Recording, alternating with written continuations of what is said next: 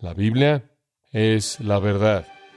Y debido a que es la revelación de Dios mediante la cual Dios lleva a cabo su obra, es la prioridad para la iglesia y para todo creyente.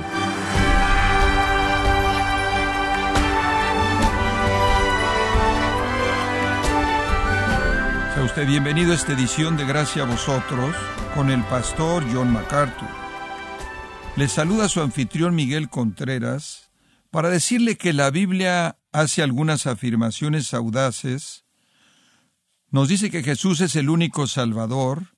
También nos dice que la salvación es por gracia a través de la fe, no por obras. Y establece que cada palabra de la Escritura es de Dios. Pero, ¿cómo se puede saber que esto es verdad? Bueno, el día de hoy John MacArthur mostrará una defensa convincente de las Escrituras como parte de la serie La defensa que Dios hace de la Escritura en gracia a vosotros. La Biblia, la palabra del único Dios vivo y verdadero, es la verdad, y la única fuente de verdad que convence de pecado, advierte de juicio, salva al pecador, purifica, limpia, madura al creyente y da la esperanza de gloria eterna. Y debido a que la revelación de Dios mediante la cual Dios lleva a cabo su obra para su gloria eterna, es la prioridad para la Iglesia y para todo creyente. También siempre está bajo ataque.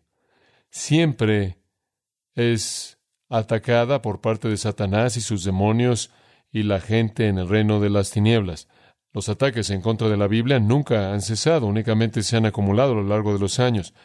En los primeros años la Biblia fue atacada en términos de su veracidad, en términos de su inspiración, su inerrancia. Fue atacada en términos de su totalidad. ¿Acaso es toda la revelación que tenemos o acaso Dios está dando más? Hay más revelaciones en visiones y sueños y palabras de sabiduría y palabras de conocimiento. ¿Y acaso la Biblia es el texto inspirado singular de Dios o hay otros textos que son igualmente inspirados por Dios? ¿Es relevante la Biblia? ¿Acaso el hecho de que es un libro anticuado, un libro antiguo, por así decirlo, escrito en otro contexto, en otros idiomas, en otro tiempo, en otro lugar, acaso ¿Eso no la coloca en la repisa y la hace virtualmente irrelevante para este mundo moderno? ¿Y acaso la Biblia de hecho es comprensible, es clara? ¿Puede ser entendida? Ha habido otra batalla que simplemente sigue todo el tiempo y esa es ataques en contra de la suficiencia de la Escritura, como si de alguna manera la Biblia no fuera suficiente. Usted necesita más que la Biblia para que el Evangelio sea atractivo. No todos estos ataques, por cierto, vienen de personas que están afuera del cristianismo. La mayoría de ellos viene de personas que se llaman a sí mismas cristianas, teólogos liberales, experiencialistas, existencialistas, pragmáticos, ocultistas, personas de sectas, etcétera, etcétera, todos diciendo representar a Dios y atacando la escritura en su inspiración, inerrancia, historicidad, canonicidad, naturaleza única, poder, claridad y suficiencia, y entonces siempre vamos a necesitar regresar y defender a la Escritura. ¿Cómo hacemos eso? Bueno, hay dos posibilidades. Usted puede defender la Escritura desde afuera de la Escritura, y entonces haría la razón humana el determinante definitivo de la verdad de la Escritura. Es mucho mejor dejar que la Escritura se defienda a sí misma. Y entonces usted deja que la Escritura sea el determinante definitivo de su propia veracidad. Y entonces adoptamos lo que se llama un enfoque presuposicional de la defensa de la Escritura, presuponemos la veracidad de la Escritura, asumimos que así es, y cualquier ejercicio fiel, diligente al estudiar la Escritura va a llevar al hecho de que verdaderamente es la palabra de Dios. Dejamos que la Escritura hable por sí misma, no tratando de defender la Escritura desde afuera de la Escritura, sino desde adentro de la Escritura. Dejamos que Dios hable en defensa de la palabra que Él ha escrito quiero hablarle de la defensa propia de Dios, de la suficiencia de la Escritura a partir del Salmo 19. El Salmo 19. Y a lo largo de este estudio, conforme hablamos de esto, quiero hacer una comparación con el Salmo 119. El Salmo 119 es mucho más largo, 176 versículos. pero básicamente escrito en torno al mismo tema que el Salmo 19. Entonces vamos a hacer algunas comparaciones conforme avanzamos con el Salmo 119. No se necesita decir, y creo que usted está muy consciente de esto, que a lo largo de los siglos, desde la llegada de la revelación de Dios, el verdadero pueblo de Dios ha sido el protector y el preservador y el administrador de su verdad. Mediante el cuidado providencial de Dios, han protegido la verdad para que nos llegue a nosotros intacta. Y se nos ha dado un tesoro incalculable por manos de aquellos que fueron fieles en proteger y preservar y pelear por la escritura a lo largo de los siglos. Muchos de ellos entregaron sus vidas como mártires, derramando su sangre en defensa de la escritura. Murieron como mártires por ninguna otra razón fuera de que tradujeron, imprimieron, prepararon la palabra de Dios para que la gente pudiera oír su verdad. Hay un precio elevado que ha sido pagado a lo largo de los siglos por parte de muchas, muchas almas para que nos llegara la palabra de Dios a nuestras manos. En cierta manera yo soy un coleccionista insignificante de Biblias antiguas. Me encantan las Biblias, me encantan todas las Biblias, pero las antiguas son un tesoro especial para mí. Y a lo largo de los años, amigos me han regalado Biblias porque saben que me encantan muchas copias de Biblias muy antiguas remontándose a cientos de años, 200, 300, 400 años. Si usted fuera a visitar el interior del Master Seminary, usted necesita hacer eso algún día, va a encontrar páginas de Biblias antiguas en las paredes. Hay un recordatorio de la grandeza del regalo de Dios al darnos su palabra.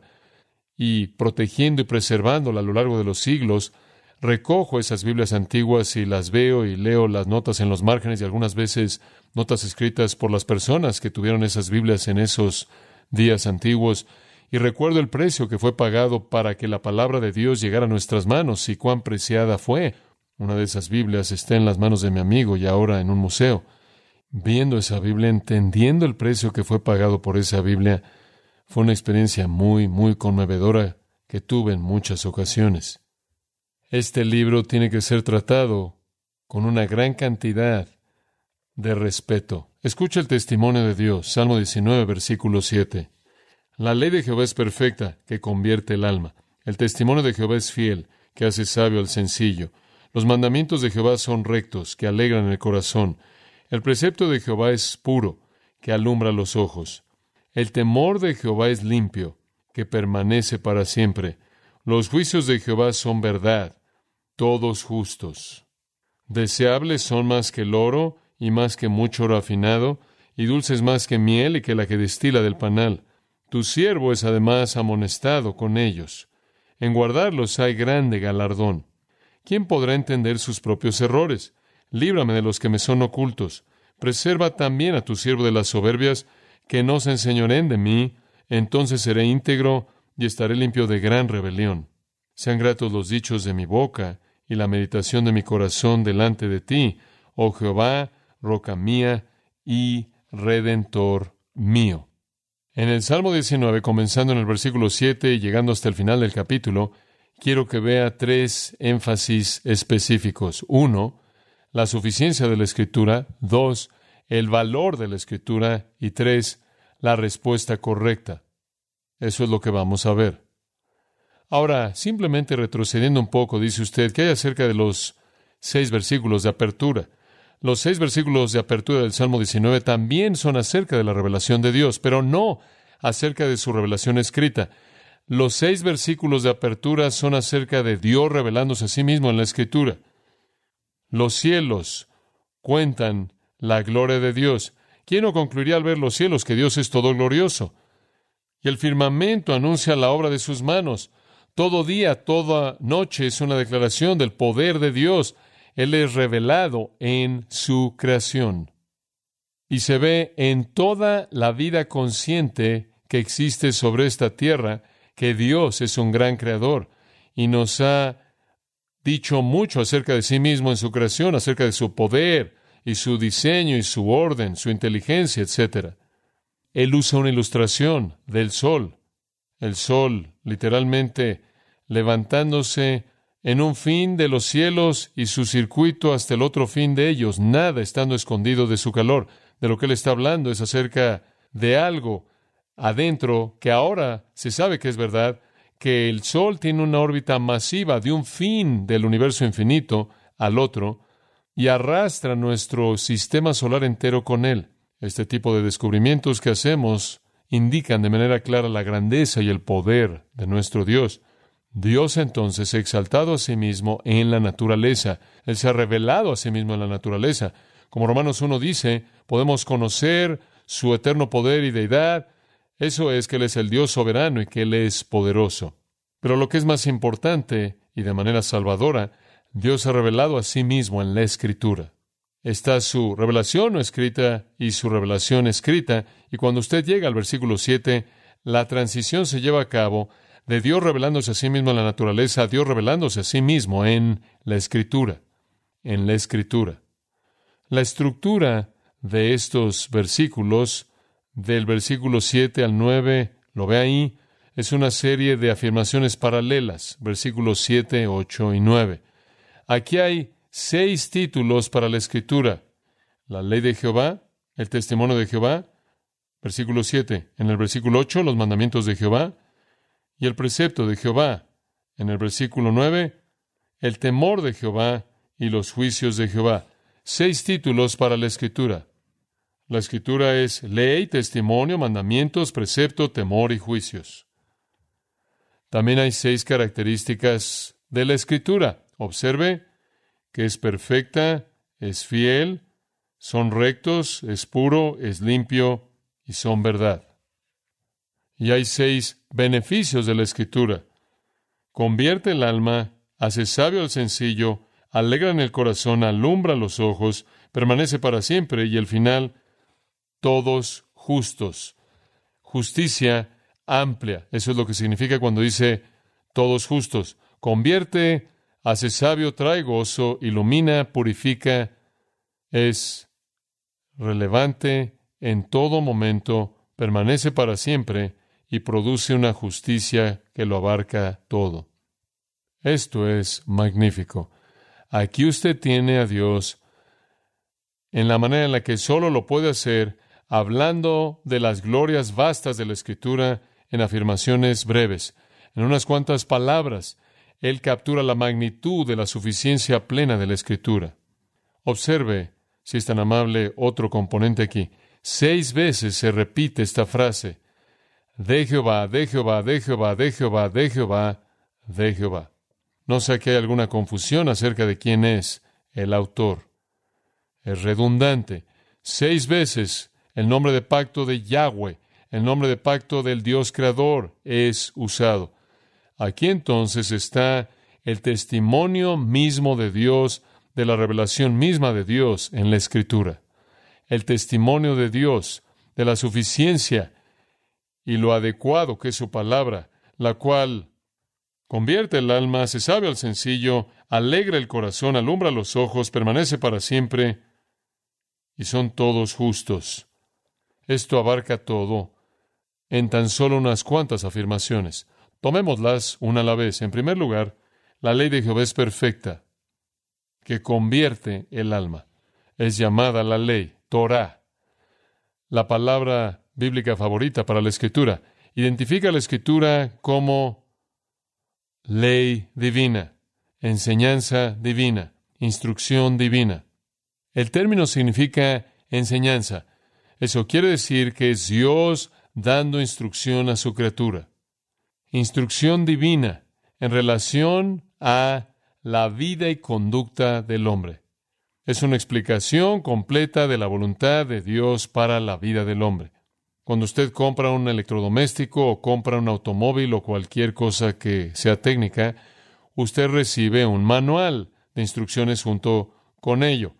Usted recibe un manual de operaciones de tal manera que el fabricante puede dirigirlo usted, instruirlo para el uso apropiado de lo que usted ahora posee.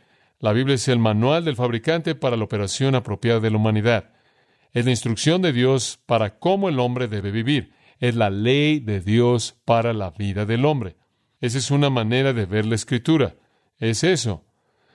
No es solo eso, hay seis descripciones de la escritura, pero esto es verdad de la escritura. La escritura es como un diamante de muchas facetas. Vamos a ver seis de esas facetas conforme examinamos este salmo.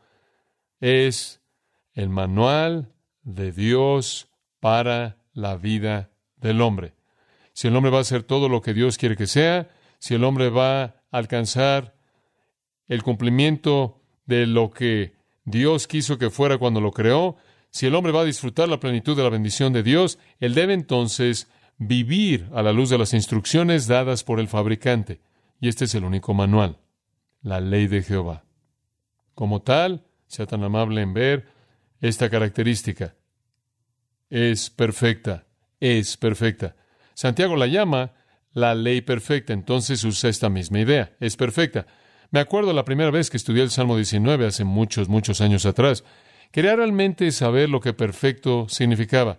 Entonces regresé y saqué todos los léxicos hebreos de mi repisa, y me acuerdo que pasé varias horas persiguiendo esta palabra perfecta por todos lados, queriendo extraer todo lo que podía para que pudiera entenderla. Y después de muchas horas de estudio, llegué a la conclusión de que lo que significa es perfecta. Un poco decepcionante después de todo el esfuerzo, pero eso es exactamente lo que significa, perfecta. Pero permítame llevarlo un paso más hacia adelante. No perfecta como algo opuesto a imperfecta, sino perfecta como algo opuesto a lo incompleto. No perfecto en contraste a imperfecta, aunque es eso. Pero el enfoque primordial de esta palabra hebrea no es acerca de perfecta como algo opuesto a imperfecto, sino que es perfecto como algo opuesto a lo incompleto. La mejor erudición del Antiguo Testamento le da este significado. Esta palabra hebrea significa en todos los lados, en todos los lados como para cubrir completamente todos los aspectos de la vida. Lo abarca todo, es suficiente, no deja nada afuera. Sí, esa es una característica de no tener fallas, pero dice mucho más. Decir que algo no tiene fallas no dice que está completo. Sí, la escritura no tiene fallas, pero el punto aquí es que no le falta nada. Aquí está el manual para la operación del hombre, escrita por el fabricante y no deja nada afuera que sea necesario. Y como la ley de Jehová que cubre todo lado, que es plenamente suficiente, lo abarca todo, está completa, como la ley de Jehová tiene el poder, aquí está la última frase, versículo 7, que convierte el alma. Este es el efecto, el impacto, o convertir el alma. Algunos de sus textos podrían decir, el término hebreo puede ser traducido restaurar, revivir, refrescar o convertir. Lo que la palabra realmente significa es una transformación total, una transformación total. Entonces aquí estamos comenzando a presentar un argumento realmente interesante. Tenemos la escritura, la cual es la instrucción de Dios para la vida del hombre. Nada queda fuera. Cubre todo cubre todo a tal grado que puede transformar de manera total que el alma. Ahora, esto nos presenta una palabra hebrea, nefesh, nefesh, ¿qué significa? Probablemente en su Biblia, si usted tiene alguna versión o alguna traducción más contemporánea, probablemente si usted fuera a ver una Biblia hebrea y compararla con la versión que usted usa, podría descubrir que los traductores han traducido Nefesh en unas 20 maneras diferentes en el Antiguo Testamento. Persona, corazón, mente, alma, la traducen en todo tipo de maneras, pero siempre significa una cosa, la persona interior, la persona interior. Entonces, ¿qué aprendemos en esta primera afirmación? La ley de Jehová, la escritura, es suficiente para transformar de manera total a la persona interior en su totalidad. Es una afirmación poderosa, una afirmación poderosa, poderosa. Tiene la capacidad de salvar, tiene la capacidad de regenerar, tiene la capacidad de convertir, tiene la capacidad de transformar. Y eso se repite por toda la escritura. Pedro lo dice de esta manera, 1 Pedro 1.23, siendo renacidos no de simiente corruptible, sino de incorruptible por la palabra de Dios, somos regenerados, renacidos, se nos concede vida por la palabra de Dios, la cual vive y permanece para siempre. Y esta es la palabra que por el Evangelio os ha sido predicada. Esa es la razón por la que Pablo dice en Romanos 1, porque no me avergüenzo del Evangelio de Cristo, porque es poder de Dios para salvación, da vida, es poderosa, da vida. Permítame darle una ilustración de esto en Romanos 10. Romanos 10. Realmente es simplemente un capítulo increíble. Pablo dice al comienzo del capítulo que el deseo de su corazón y oración a Dios por Israel es por su salvación. Muy bien. Entonces, ¿quieres que Israel sea salvo? No son salvos, los judíos no son salvos, no tienen su propia manera especial de salvación fuera del Evangelio. Su problema no es que no son religiosos, son religiosos. De hecho, el versículo 2 dice, doy testimonio que tienen celo de Dios, simplemente que no es según ciencia. Entonces, tener celo por Dios, pero no tener el conocimiento correcto, no lo salva usted. ¿Qué es lo que no saben? Bueno, no entienden la justicia de Dios, no saben cuán justo es Dios, buscan establecer su propia justicia, entonces no saben cuán justo es Dios y no saben cuán pecaminosos son ellos. Ese es un problema. No pensaban en Dios como alguien que es tan justo como lo es, tan justo que nadie jamás podía ganarse la salvación. Pensaban que Dios era menos justo de lo que Él es. Pensaban que ellos eran más justos de lo que eran y entonces podían ganarse su salvación, por lo tanto no se sujetaron a sí mismos a la justicia de Dios. Además, no entendieron que Cristo es un fin de la ley para justicia a todo aquel que cree.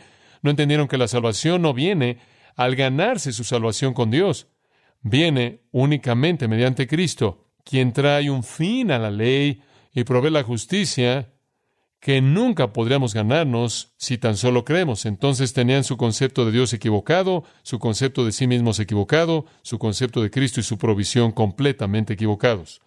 Tienen un problema. Están equivocados en todo. Necesitaban creer en Jesucristo. Necesitaban creer en Jesucristo.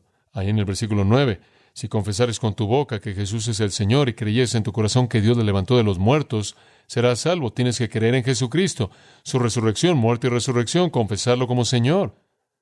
Porque, versículo 10, con el corazón el hombre cree, resultando para justicia, con la boca él confiesa, resultando para salvación. La Escritura dice, todo aquel que en él creyere no será avergonzado, porque no hay distinción entre judío y griego. El mismo Señor es Señor de todos, abundando en riqueza para todos aquellos que le invocan. Y aquí viene, porque todo aquel que invocar el nombre del Señor será salvo. Usted no puede ser salvo a menos de que invoque el nombre del Señor. Usted no puede ser salvo a menos de que cree en la muerte y resurrección de Jesucristo y confesarlo como Señor. Usted no puede ser salvo a menos de que usted sepa que Dios es demasiado justo como para aceptar sus obras y usted es demasiado pecaminoso para ganarse la salvación y que su salvación solo puede venir mediante la fe en Cristo, quien proveyó una justicia para usted mediante su sacrificio. Entonces necesitamos que la gente invoque el nombre del Señor. Entonces, ¿qué vamos a hacer? ¿Cómo vamos a hacer que hagan eso? Versículo 14. ¿Cómo invocarán aquel en quien no han creído? ¿Cómo creerán en aquel de quien no han oído? ¿Cómo irán sin un predicador? Van a necesitar oír la verdad para creer en la verdad. Y para oír la verdad van a necesitar que alguien les proclame la verdad. ¿Y cómo van a proclamar la verdad? Versículo 15, a menos de que sean enviados. Como está escrito, Cuán hermosos son los pies de aquellos que traen las buenas nuevas. alguien tiene que ir, alguien tiene que decirles la verdad. ¿Por qué? Vaya al versículo 17. Porque la fe, la fe que salva, viene por el oír. Y el oír, ¿por qué? La palabra de Cristo. Viene por la palabra de Cristo. Solo hay una manera para ser salvo, y eso es creer la verdad. La única manera en la que usted puede creer la verdad es oír la verdad. La única manera en la que usted puede oír la verdad es que alguien declare esa palabra verdadera. ¿Es lo suficientemente poderosa la escritura? ¿Es el poder de Dios para salvación? ¿Acaso esa palabra tiene el poder salvador de Dios en ella? Según la escritura, así es. Según el testimonio de Dios, la ley de Jehová es perfecta que convierte el alma. ¿Acaso la palabra de Dios tiene que ser ayudada porque de alguna manera es inepta? no es adecuada, irrelevante, es anticuada.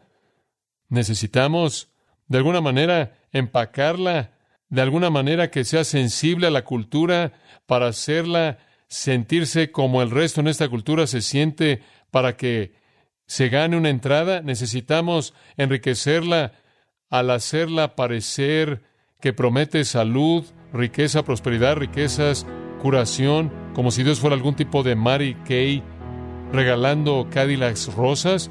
Necesitamos hacer apelaciones a las emociones de la gente en base a sus sentimientos, sus egos lastimados, su necesidad de autoestima, su deseo de tener comodidades y bienes materiales y de alguna manera alterar el Evangelio duro para que la gente lo acepte? ¿Necesita ser contaminada con promesas de prosperidad material, de éxito material? ¿Es insuficiente por sí misma? No creo. Creo que el testimonio de Dios es claro de manera inequívoca. La palabra en sí misma es el mar en donde Cristo la perla reposa. La palabra en sí misma es el campo en donde Cristo el tesoro está escondido.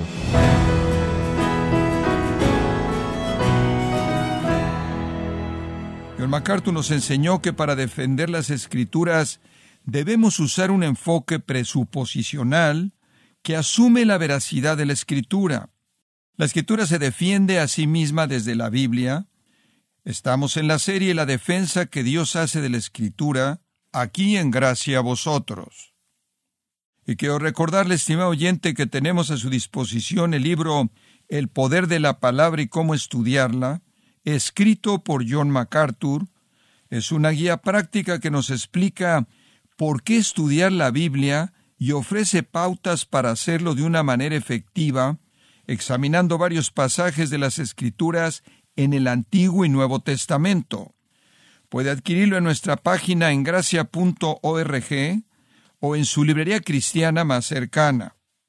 Y quiero recordarle que puede descargar todos los sermones de esta serie, La defensa que Dios hace de la Escritura, así como todos aquellos que he escuchado en días, semanas o meses anteriores, animándole a leer artículos relevantes en nuestra sección del blog en gracia.org. Si tiene alguna pregunta o desea conocer más de nuestro ministerio, como son todos los libros del pastor John MacArthur en español, o los sermones en CD que también usted puede adquirir, escríbanos y por favor mencione la estación de radio por medio de la cual usted nos escucha en gracia a vosotros. Es importante conocer no solo el país y ciudad de donde usted nos escucha, sino también la radio. Para quienes contactan nuestro ministerio por primera vez, pueden solicitar una copia del mensaje de promoción sin costo alguno, un mensaje por oyente únicamente. Si usted vive en los Estados Unidos o Puerto Rico, escríbanos a Gracia Vosotros, P.O. Box 4000, Panorama City, California 91412. O puede escribirnos a través del siguiente correo electrónico radio arroba Bueno, en nombre del pastor John MacArthur y nuestro editor Alan Quiñones y del personal de este organismo, le damos las gracias por su tiempo y sintonía, invitándole a que nos acompañe en la próxima edición y juntos continuar desatando la verdad de Dios un versículo a la vez, aquí en Gracia a Vosotros.